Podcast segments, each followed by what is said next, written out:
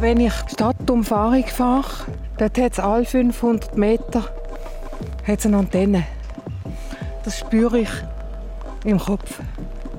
Nicht ein normales Kopfweh, aber ein sehr unangenehmer Druck. Die Angst vor der Mobilfunkstrahlung ist gross. Zwei von drei Menschen in der Schweiz befürchten gesundheitliche Schäden. Es gibt in der ganzen Schweiz Proteste und unterdessen fliegen hin und wieder sogar Handyantennen in die Luft.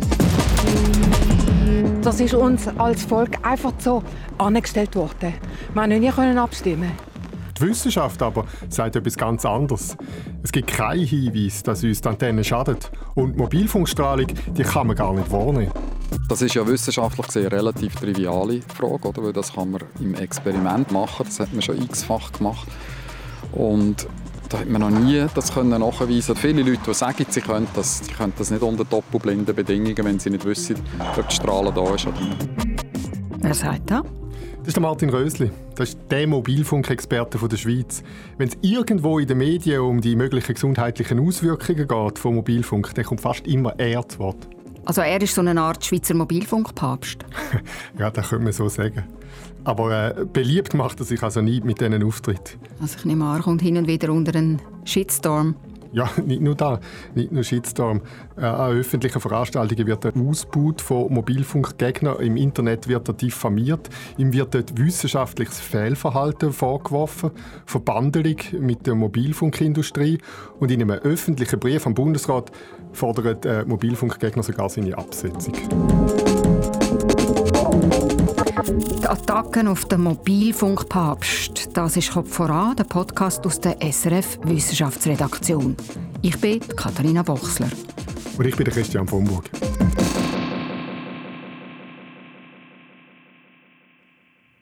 Sag mal, wie bist du eigentlich auf die Geschichte gestoßen? ich habe schon seit Jahren immer wieder mal mit dem Martin Rösli zu tun gehabt. Äh, weil er beschäftigt sich nicht nur mit Mobilfunk. Er ist Prof am äh, Schweizerischen Tropen- und Public Health Institute Basel und ähm, er beschäftigt sich auch äh, zum Beispiel mit Lärm und Hitze und wie sich die auf unsere Gesundheit auswirkt.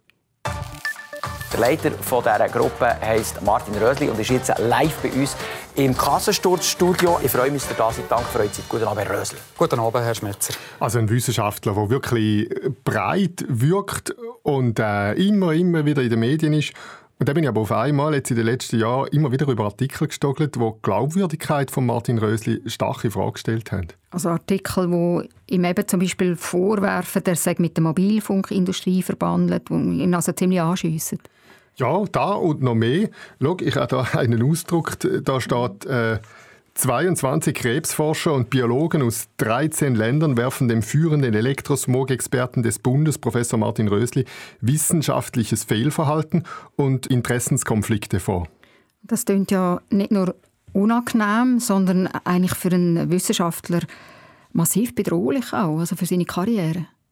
Also mich hat es verwundern auf alle Fälle und ich, ich wollte genauer wissen, was da Sache ist und habe dann auch einem Journalist angerufen, der das geschrieben hat.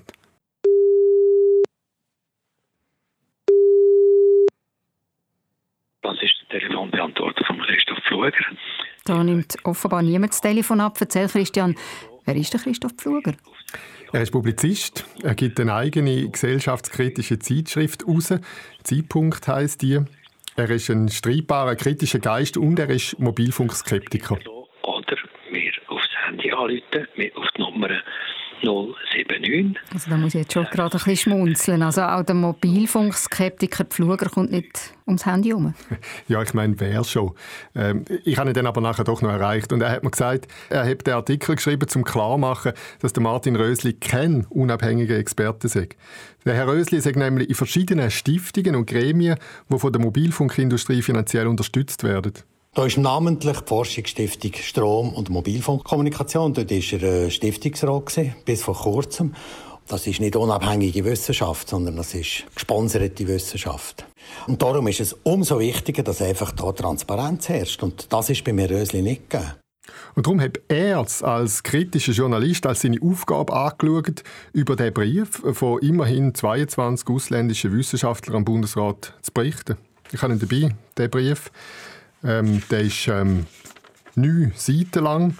Finnland, Österreich, Schweden, USA, von überall her kommt die geballte Kritik an Martin Rösli und der Brief listet all seine angeblichen wissenschaftlichen Verfehlungen auf. Also er sei gekauft, er schaffe unsauber.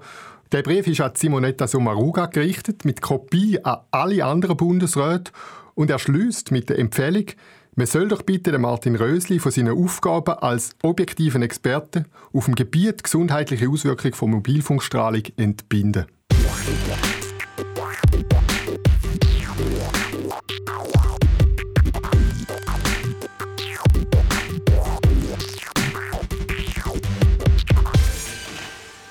Entbinden? Das tönt ja nicht. Eigentlich wollen die Kritiker Martin Rösli schlicht und ergriffen absagen.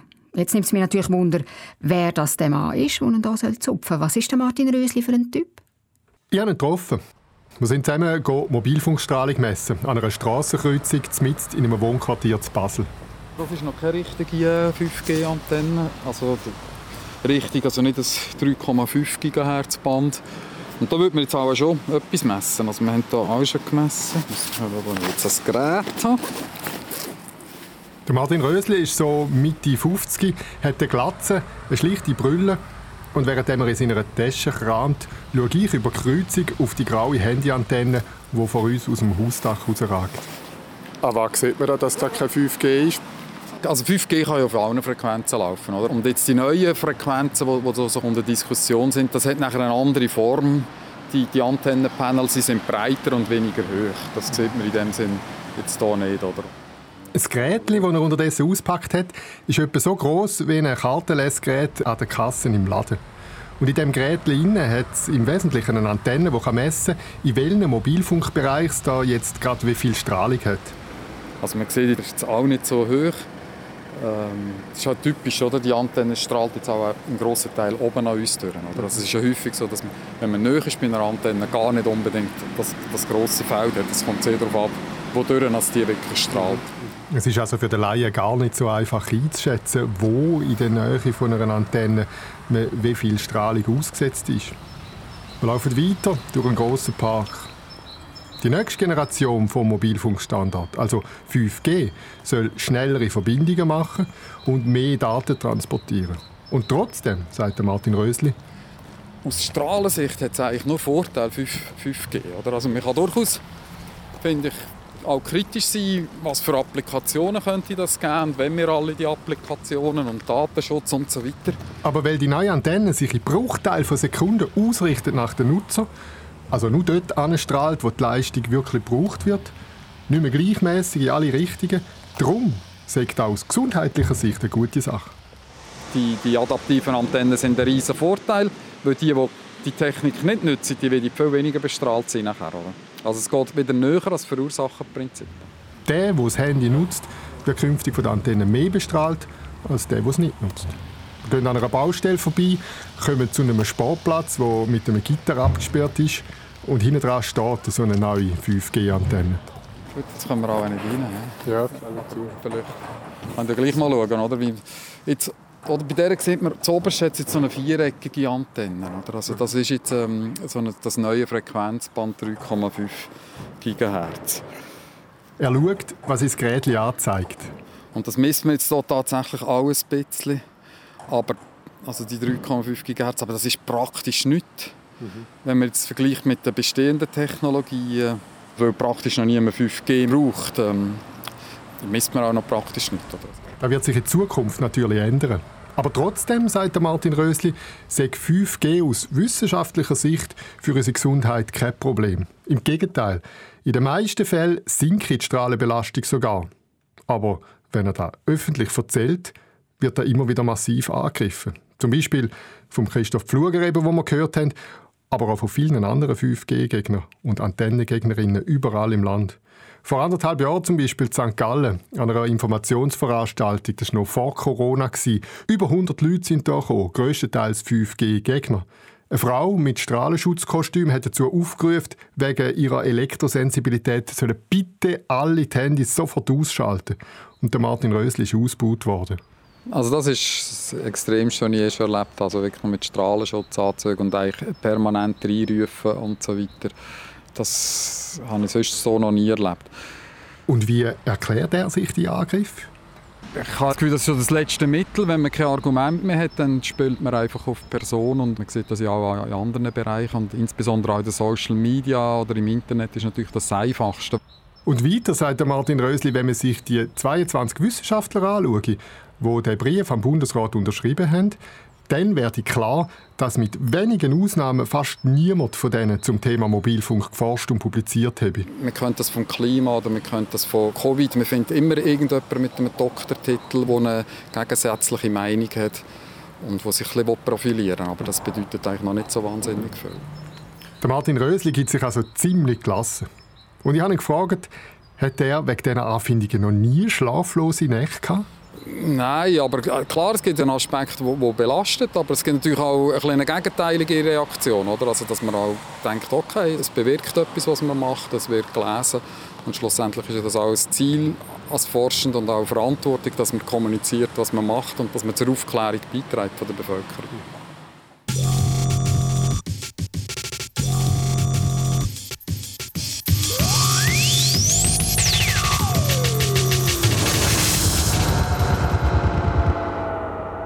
Also er ist eigentlich ein richtig standhafter Wissenschaftler und fast schon ein, bisschen ein cooler Hund, der Martin Rösli. Nimmst du den ab? Also ein cooler Hund ist er nicht. Aber unbeirrbarer Wissenschaftler, ja, das sind im Fall schon so. Es hat einfach auch damit zu tun, dass ich schon seit mehreren Jahren jetzt mit ihm zu tun habe. Auch in ganz anderen Zusammenhängen immer wieder. Einmal zum Beispiel, mag ich mich erinnern, das ist lange her, ist es um die Auswirkung der Hitze auf unsere Gesundheit gegangen. Und er hat hier von Hunderten von vorzeitigen Todesfällen geredet. Wie jetzt bei Corona. Und mein erstes Bauchgefühl war hier, der übertreibt doch. Und ich habe dann nachgefragt, habe alle Unterlagen wählen, haben wir vorrechnen, wenn er auf die Resultate gekommen ist. Und er hat mich überzeugt. Also du meinst, wenn sich der Martin Rösli bei der Hitze nicht scheucht, von vorzeitigen Todesfällen zu reden, dann würde es auch bei der Mobilfunkstrahlung nicht verschweigen. Ja, genau. Genau, das ist mein Eindruck. Ich habe das Gefühl, das ist ein integrer Forscher, unaufgeregt, korrekt, sorgfältig. Jetzt ist ja die Wissenschaft, also so, sagen wir, der Kopf das eine und der Bauch ist das andere. Auch wenn seit Jahren die Wissenschaft eigentlich nicht nachweisen kann, dass Antennen schädliche Auswirkungen haben, viele Leute haben einfach Angst vor dieser Strahlung. Das stimmt, das ist genauso. Äh, das zeigt auch eine aktuelle repräsentative Umfrage vom Forschungsinstitut GFS Bern. Ähm, 86 Prozent der Befragten äh, sagen zwar, dass der Nutzen von der Mobilfunkkommunikation für sie im Vordergrund steht, aber trotzdem glauben zwei Drittel, dass die Strahlung könnte zu Gesundheitsproblemen führen. Das ist so. Also das eine schließt ja das andere nicht aus. Die kleinen Teile, also die Handy, die sind halt einfach so praktisch, dass sie die Angst schlicht ausstechen, oder? Ja, so könnte man es einfach sagen, ja. Und dann hat es in dieser Umfrage nochmal ein anderes, erstaunliches Resultat gegeben. Zwei Drittel von allen Leuten glauben nämlich, dass sie selber oder andere die Mobilfunkstrahlung am eigenen Körper können spüren können. Und? Kann das sein? Nein, das kann nicht sein, sagt Martin Rösli. Und als ich mit ihm unterwegs war, wollte ich von verschiedenen Leuten wissen, wie sie das sehen. Entschuldigung, darf ich Sie ganz kurz etwas fragen? Ich mache mit ihm eine Sendung über Mobilfunk. Und ich frage einfach zwei, drei Patientinnen, denen steht gerade eine Antenne, wie sie das sehen. Äh, haben Sie das Gefühl, das ist etwas, wo wir uns mehr darum tun weil es könnte gefährlich sein Oder haben Sie ja, das Gefühl, nein, nein? Ja, sehr. Äh, habe ich den Eindruck, dass das nicht gut ist für unsere aller Gesundheit. Kennen Sie Leute, die elektrosensibel sind oder haben Sie selber Erfahrungen gemacht oder ist das einfach da, wo Sie das Gefühl haben, morgen... Wenn ich äh, mit meinem Freund vom Zürich Stadtumfahrung fahre, nach St. Gallen, dort hat es alle 500 Meter hat's eine Antenne. Das spüre ich im Kopf. Er ist Forscher, der, Martin Rösli vom äh, Tropeninstitut, und er sagt, was Sie beschreiben, dass Sie es spüren im Kopf, wenn Sie an Antennen vorbeifahren, das können gar nicht sein. ja, das können Sie nicht. Das ist ja gleich. Ne? Ich, ich äh, spüre das so. Und es kann natürlich sein, dass man, wenn man schon eine Ablehnung hat, es ist übrigens nicht nur wegen, wegen, der, wegen G5, also wegen der Energie, es geht ja noch viel weiter, weil ich bin der Meinung, das ist der Anfang von einer weltweiten, also äh, von einer Überwachung. Das ist das, was ich befürchte. Mit der ganzen Situation, die wir sowieso jetzt schon haben, nicht mit dem Covid, Also wir dürften gar nicht so noch beieinander sein. Ne? Und sie auch nicht. haben wir zwei Meter, ja. Also nein. Ja. Wenn ich darf. Ähm, also ich sage natürlich nicht, dass, dass das, was ich spüre, das ist durchaus das, was ich spüre. Was ich sage ist, ähm, gemäss Studien, die wir gemacht haben, hat man das nicht können in Studien nachweisen, dass das von der Strahlung kommt. Aber dass sie das spüren, das bestreite ich natürlich nicht. Ich weiß nicht, ob ihr es gehört habt, aber bei mir auf dem Kopfhörer hat es jetzt ziemlich krabbelt und knistert. Gell, das ist krass. Ich habe es auch gehört auf der Aufnahme. Aber weißt du, was ist? Die Passantin, die hat einen Schirm dabei gehabt. Das sind Regentröpfchen, die du gehört hast. Also so schön, Natur pur. Keine Interferenzen, kein Störgeräusch wegen der Handyantenne. Nichts. Aber sag mal, wenn der Martin Rösli sagt, es könnte nicht sein, dass die Frau elektromagnetische Strahlung spürt, wie kann er das eigentlich wissen? Ja, er verweist auf viele Studien, die zu dem Thema gemacht worden sind. Also stell dir vor, man nimmt eine große Anzahl von Leuten, teilt sie auf in zwei Gruppen und die einen setzt man dann elektromagnetischer Strahlung aus und die anderen nicht. Und ich nehme jetzt mal an, dass die Leute nicht wissen, ob sie angestrahlt werden oder nicht, also zu welcher Gruppe sie genau. gehören. Auch der Forscher weiß es nicht oder die Forscherin, welche Gruppe welche ist. Doppelblindstudie sagt man dann. Das ist der Goldstandard für so Untersuchungen. Und es hat sich gezeigt, es hat nicht mehr Leute, die etwas spüren, wenn die Antenne strahlt, als wenn sie nicht strahlt. Ja, und wenn man jetzt speziell die Leute untersucht, die von sich sagen, sie seien elektrosensibel, gibt es dann andere Resultate? Nein, auch da hat man gemacht, sagt Martin Rösli. Und auch so hat sich nichts gezeigt. Das heisst ja noch nicht, dass es absolut unmöglich ist, dass die Leute nicht auf Felder reagieren. Aber es ist sicher nicht so, dass es unmittelbar passiert. Obwohl viele Leute das so wahrnehmen bei sich selber. Also sie nehmen so wahr, dass unmittelbar, wenn sie irgendwo sind, wo, wo Strahlung hat, dass es nicht sofort schlechter geht. Wie erklären Sie sich denn oder versuchen Sie das wissenschaftlich zu erklären? Ist es ein Placebo-Effekt, den die Leute haben, wenn sie ähm, davon ausgehen, dass ihnen etwas schadet, äh, dass es dann auch wirklich schadet? Oder wie äh, kann man das erklären? Es gibt so verschiedene Hypothesen. Eine ist der Placebo-Effekt, beziehungsweise wir sagen dem Nocebo, weil es ja eine schädliche Wirkung ist.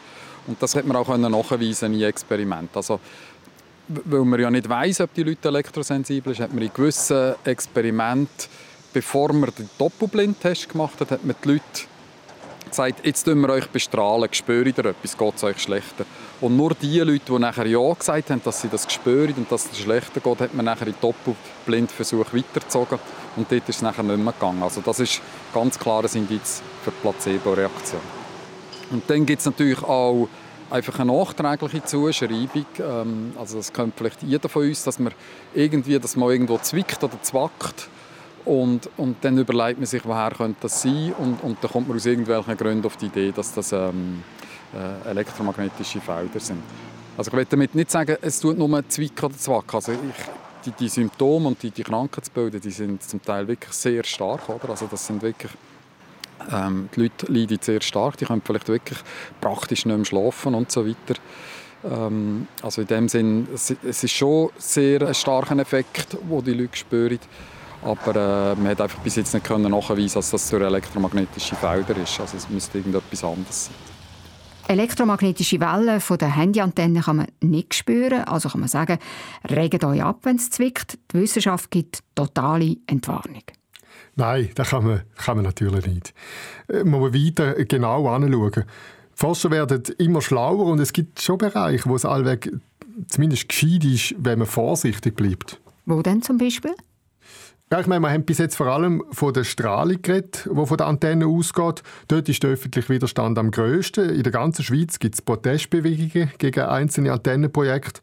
Aber die Strahlung, die man abbekommt vom eigenen Handy, die ist ungleich grösser. Und da zeigt sich zum Beispiel, dass da bei Jugendlichen, die ihr Handy intensiv nutzen, kann Spuren hinterlassen im Hirn.